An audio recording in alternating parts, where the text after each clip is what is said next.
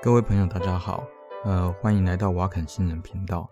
今天呢是二零二一年五月十六号。那我们今天呢来谈一谈这个礼拜发生的在台湾发生的一件很重要的事情。什么事情呢？就是呃武汉肺炎大爆发。那我们都知道哈，昨天开始在台湾有一百八十五个本土病例。那一百八十五个本土病例里面呢，有一百多个是足迹无法追寻的。那也就是说，呃，现在已经陷入严重的呃社区感染，然后大家都不知道谁才是染病者，然后很可能呃今天或者明天，那数目还会持续增加当中。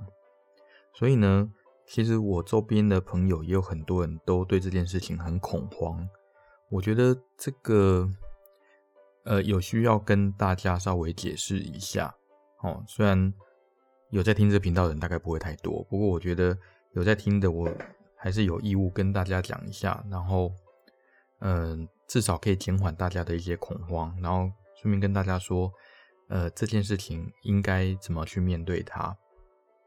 好，那在讲正题之前，我要先给大家一些观念。哦，这个观念我不知道之前有没有讲过。那第一个就是我们面对一个疾病，那你应该在意的是什么事情？第二个就是你面对一个治疗或者预防，那你应该在意的又是什么事情？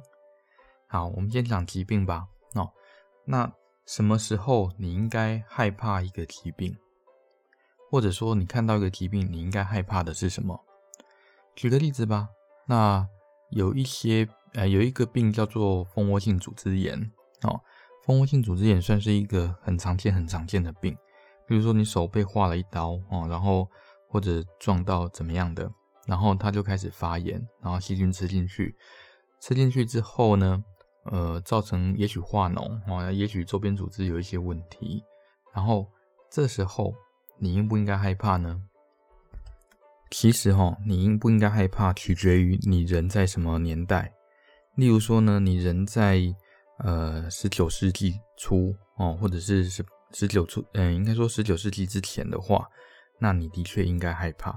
为什么呢？因为我们其实知道哈，伤口感染或者应该说伤口感染造成的蜂窝性组织炎是呃古代哦，那战场上呃士兵死亡的最主要原因。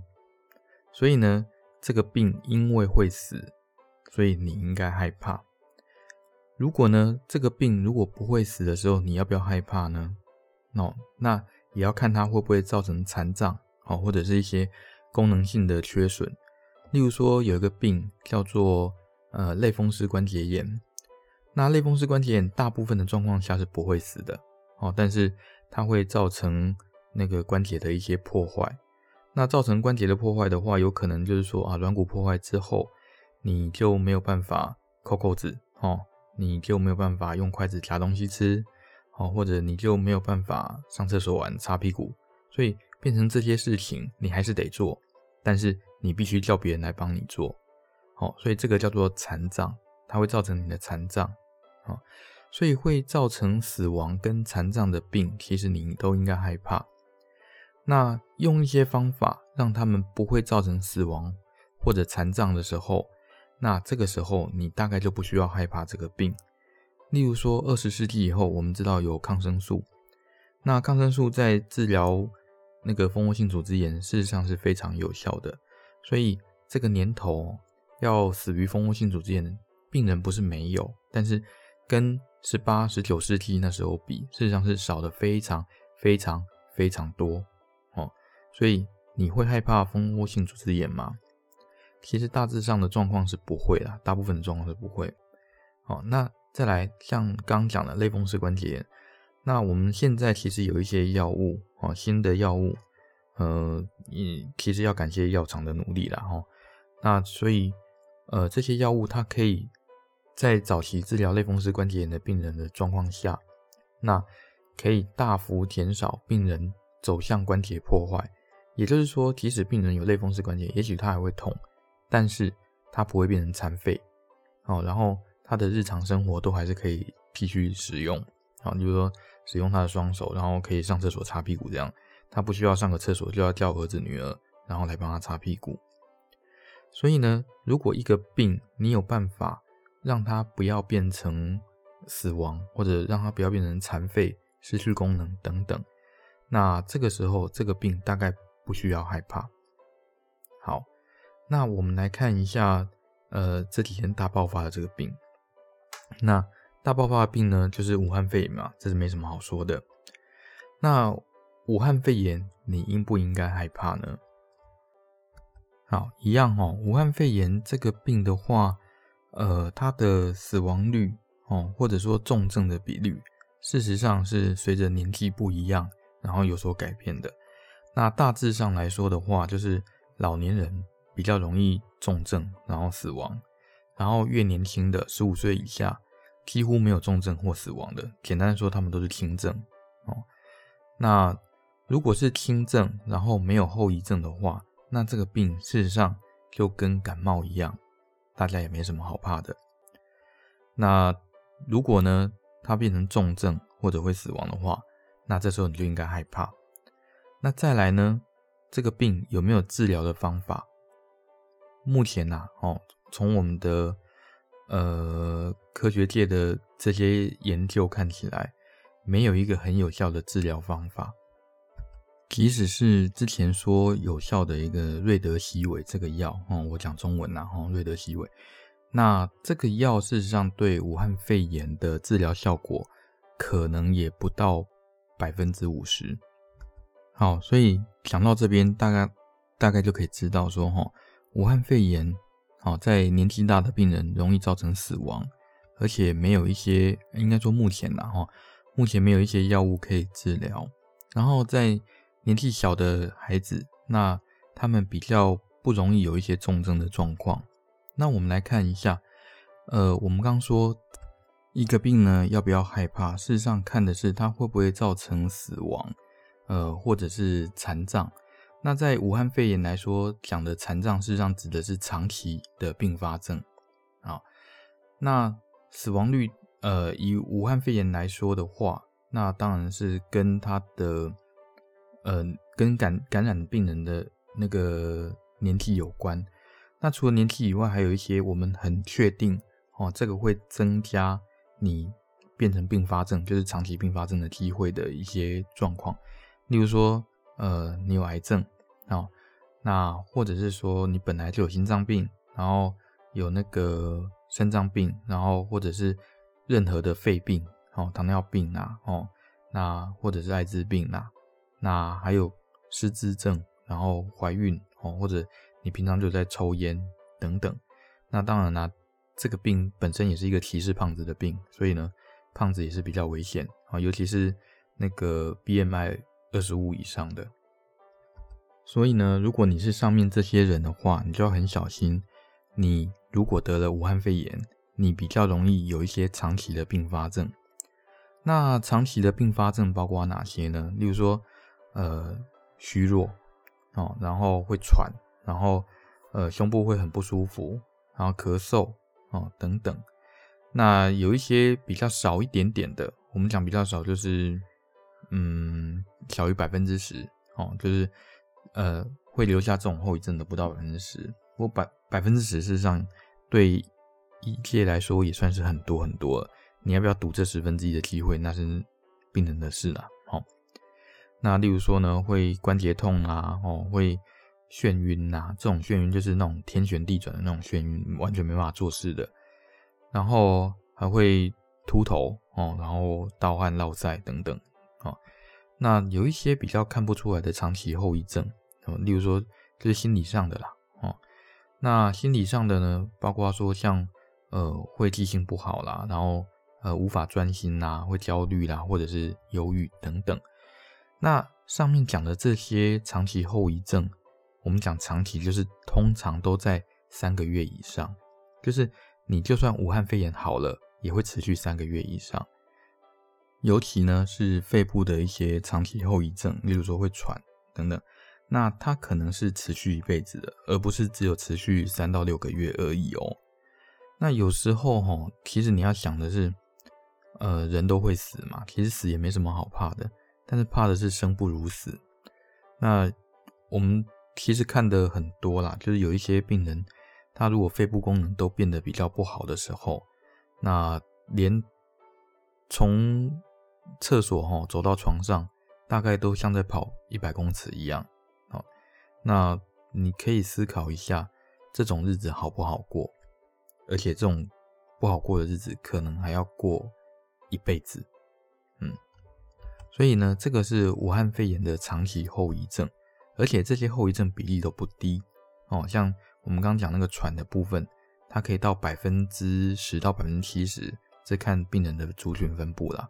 不过年纪越大越严重，而且持续越久。好，我们刚讲的是呃。武汉肺炎这个病，你到底需不需要去害怕它？那当然啦，你一听就知道这个，呃，有长期后遗症，然后呢，又没有有效的治疗方法，所以这个病听起来很可怕，而且这个长期后遗症的比例还不低哦，这个接近百分之五十的长期后遗症比例，这真的是很很夸张的事哦。那我们来看一下，针对这个病，你有什么好的方法？来处理它。那目前看起来的话，以如果你人在台湾呐，吼，你只有一个选择，就是打疫苗。好，那你会说，诶，打 AZ 疫苗好可怕哦，AZ 会血栓啊，会干嘛的啊？其实我在三月的时候啊，有跟大家提过，就是在我们第三集哦，我其实有说武汉肺炎疫苗，我简单介绍一下这些疫苗啦。那我们来专门讲一下 AZ 这个疫苗好啦。AZ 呢，这个疫苗基本上它是一个 DNA 疫苗，那它使用的载体呢是呃针对黑猩猩感染的 Adenovirus，就是腺病毒。那它要把这个 DNA 哦，这个 DNA 事实上是片段哦，并不是呃完整的病毒 DNA 哦。它这个 DNA 它解码出来哦，那变成蛋白质的话，只是。病毒的一个叫呃 S protein，就是棘蛋白，它的一小部分。那这一小部分是厂商认为说哈，它对于呃免疫系统最有嗯，应该说最容易被辨识。然后被免疫系统辨识以后，那免疫系统就可以针对这个表现出来的蛋白，嗯，其实严格来说不是蛋白质啦，是生态哦，就是蛋白质的那个。嗯，比较小段的那个蛋白质，好，这样讲可能一般听众会比较容易理解。然后，呃，这个生态呢，它会表现在病毒的上面，那所以我们的免疫系统就会顺便认识病毒，然后就加以攻击。那打疫苗的目的，哦，我们刚刚看到说，呃，武汉肺炎有一大堆的问题嘛，哦，它会死亡，哦，它会造成呃长期的并发症等等，哦。那打疫苗的目的是为了预防武汉肺炎感染吗？事实上，这个问题哦，大家都会想。我们都有看到一些研究数据，例如说像辉瑞啊，或者是莫德纳，那他们的疫苗，他们看起来保护力非常的高。事实上，我觉得保护力这个用词是会让人误导啦，哦，不能。我觉得其实不能叫保护力，但是我也想不出一个更好的一个用词。它所谓的保护力，事实上是说，我们都知道，你接触到病毒就有可能受到感染，但是你每一次接触到病毒的时候，受到感染的机会，那可以降低一点，这个叫做保护力。所以呢，你第一次接触到病毒的时候，例如说你保护力是百分之九十五的话，那你中标的机会就只有百分之五。那第二次你又碰到病毒的时候，那你中标的机会还是只有百分之五。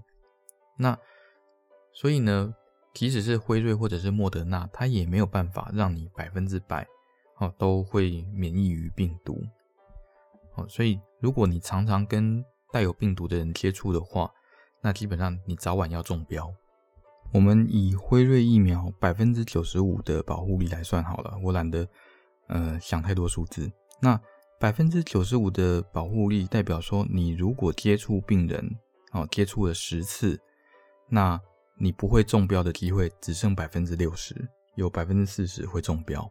那你如果接触病人三十次，就是你假设然后，呃，例如说某些地方可能比较像毒窟，然后你到那个地方去，然后接触了三十个人，那那三十人刚好都是确诊的病人，然后他们的病毒量也够，那这时候呢，你的保护力就剩下，哎，你不会中标的机会就只剩下零点二一哦。我数学不好，所以我都拿计算机算。这是零点九五的三十次方，也就是说，你有百分之七十八的机会，那你会得到武汉肺炎，即使你打了辉瑞或者是莫德纳。我觉得呢，大家还是要体认到一件事情啦，我们的人生事实上是活在一连串的几率里面。哦，你今天上街会不会被车撞？哦，这是几率。然后呢，你能不能活着回家？这是几率，它只是几率很高很高很高。哦，所以让你没有什么感觉而已。那你会不会明天碰到小行星撞地球，然后就全人类都挂掉？哦，这也是有这个几率的。哦，担心这些其实没有什么意义。那就好像打了疫苗会不会中标一样，这事实上也没什么特别需要担心的。你如果一直反复去那人多的地方，哦，跟病毒接触的话，你就是一定会中标，就算你打了疫苗。好，那你说，打疫苗这个状况下都不能保护你，完全不会中标。那打这疫苗有什么意思呢？有有意思。我们刚刚说哈，武汉肺炎最严重的问题其实是呃会死亡，然后会有长期的并发症。那打了疫苗刚刚好可以降低这些重症发生重症的机会，然后也可以降低它造成长期并发症的机会，而且。是接近百分之百的降低，尤其是重症的部分。也就是说，打了武汉肺炎疫苗，你就算中标，你也不会死，然后也不会留下后遗症。如果嗯讲啊讲不会是有点武断啊，应该说留下后遗症的机会就降低很多很多很多很多。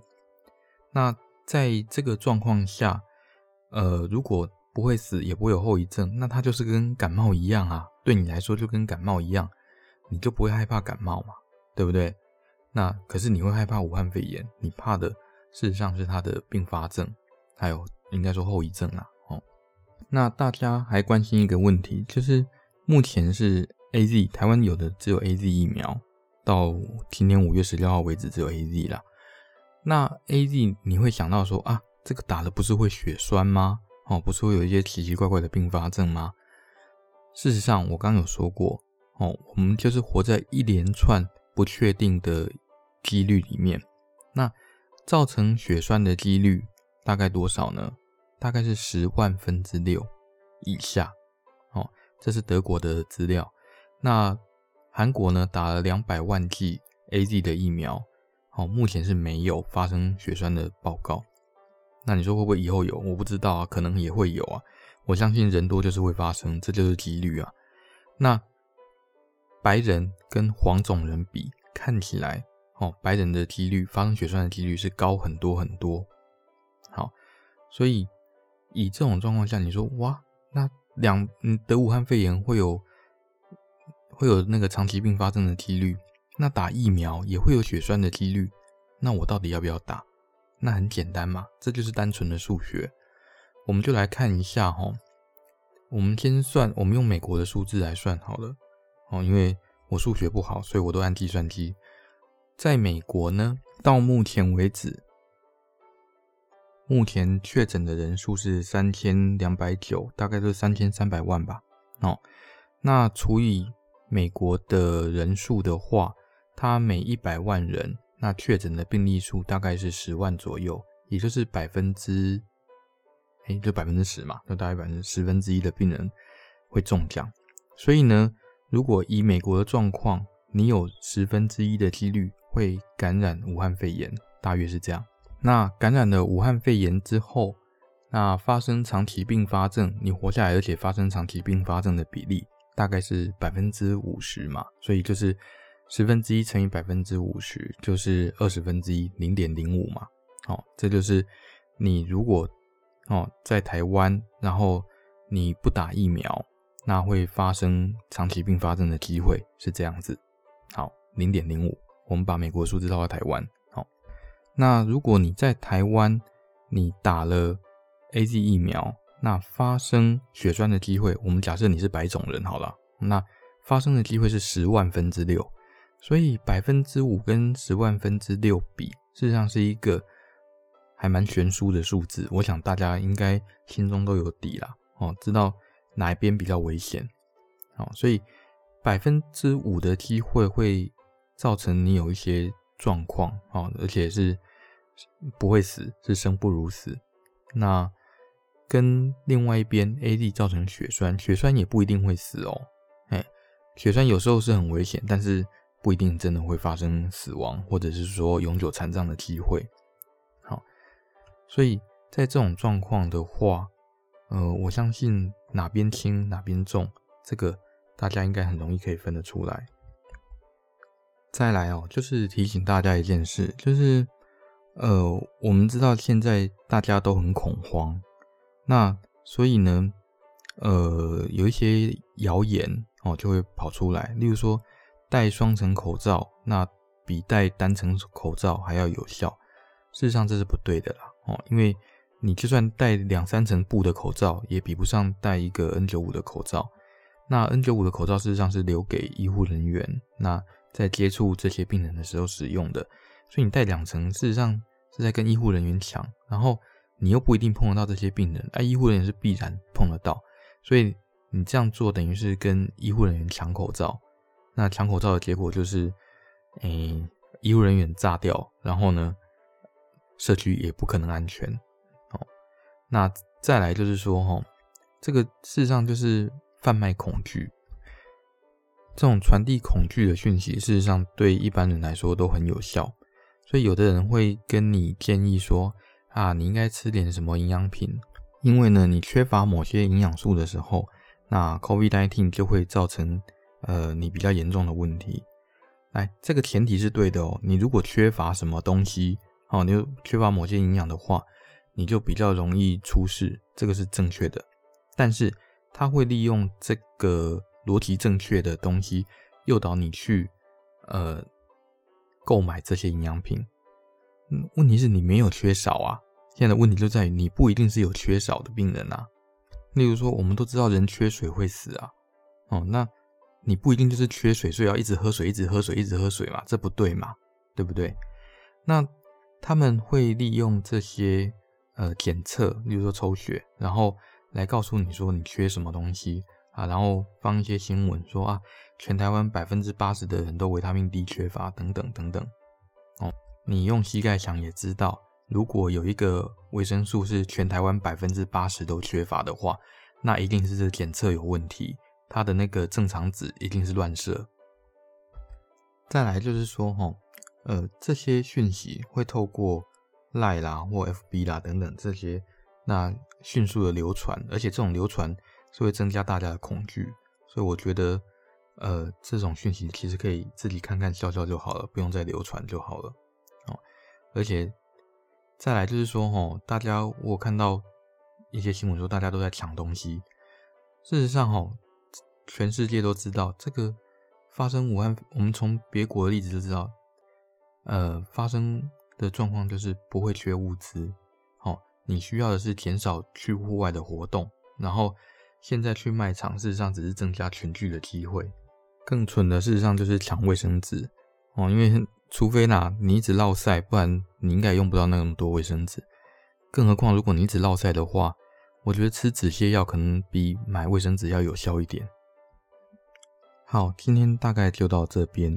我给大家一些简单的结论。第一个哈，就是我们看到一个病，你要害怕的，事实上是这个病的死亡的机会，还有就是这个病会造成长期并发症或者残障的机会。这个才是你真正需要害怕的事情。那再来就是说，呃，如果有一些药物哦，它在没有太多副作用的状况下，可以降低这些残障或死亡的机会的话，那你应该要试哦。那以武汉肺炎来说，那目前看起来就是疫苗，因为你也没有别的东西可以选。然后呢，我给大家的建议就是说，第一个。在这个段期间，最好可以的话就少出门，少跟其他人接触。然后，呃，随时戴好口罩，在办公室或学校都要随时戴好。然后把所有外面可能接触的东西都当成是可能的环境污染，所以回家一定要洗手。那再来就是说，食物呢，最好是外带或自己煮，这样会比较好。那减少去一些不需要去的店，然后不要散播恐慌，尤其是一些诶、叫你去买营养品的一些讯息，这种通常或者夹在里面跟你说哦，缺什么就会死啊，哦，缺什么就会呃武汉肺炎更严重之类的，这其实一点意义都没有。好，大概是这样。那如果喜欢我们的频道的话，欢迎订阅、分享跟留言哦。好，拜拜。